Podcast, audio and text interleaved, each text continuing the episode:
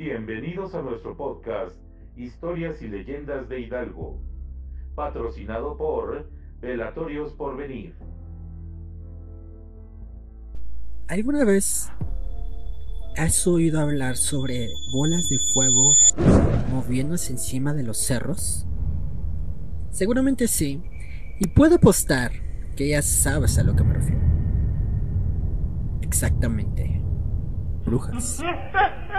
Existe infinidad de cuentos, leyendas, anécdotas de gente diciendo, sí, yo he visto bolas de fuego, yo he visto a las brujas moviéndose entre los cerros y de repente desapareciendo. Es el hidalguense Hugo Santiago Sánchez en su libro Leyendas y mitos de Tula, el que nos narra una leyenda de brujas en Tepetitlán. Él dice que un día estaba Doña Lupe haciendo sus labores del hogar, ya en la noche, cuando de repente vio una bola de fuego, luminosa, bien luminosa, arriba del cerro del Calvario. Entonces, pues extrañada, fue y le habló a uno de sus hijos y dijo, mira, ¿ya viste lo que está ahí? Su hijo se quedó viendo y declaró, brujas, o sea, no puede ser otra cosa, brujas. Y esta bola de fuego, dice él, que estaba como brincando de un cerro a otro, brincando del cerro del Calvario al cerro del Tepeyac. Y realmente era un fenómeno, pues, extraño.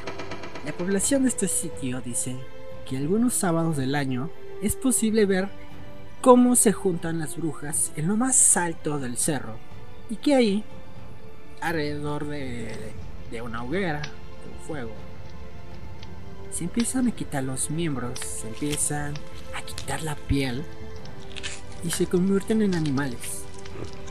Las cuales de repente desaparecen entre la, entre la vegetación. También dicen que estas brujas se acercan a las casas donde hay niños pequeños, donde hay bebés, niños, niñas de menos de 3 años, para comerse su energía, para chuparlas. Y tú vas a decir, ¿cómo sé si un niño está siendo chupado por una bruja? Las abuelitas dicen que los niños aparecen con moretones, golpecitos en el cuerpo, como si se hubieran caído, pero resulta que no.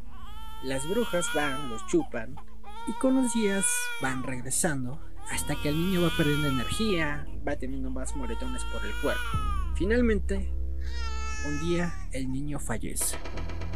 También recomiendan que para alejarlas hay que poner una cruz cerca de donde duermen o abajo de su almohada para que las brujas ya no se acerquen y que el niño pues no tenga una pérdida de energía, digamos.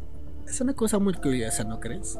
Hay gente que realmente dice, sí, una vez me pasó, yo vi una bruja acercándose a mi niño. Así que pues bueno, son cosas que uno debe de, de pensar por un momento, ¿no crees?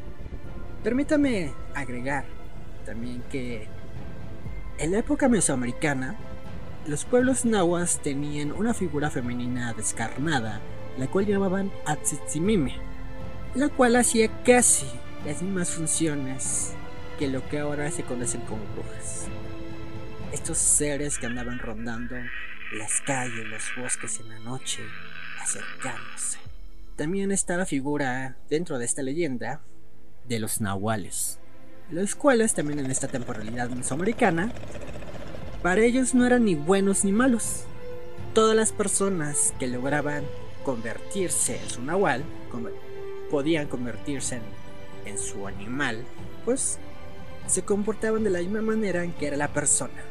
Estas dos figuras mesoamericanas, a la llegada de los españoles, a la llegada del catolicismo, pues fueron agarrando un contenido un poco más demoníaco, un poco más satánico.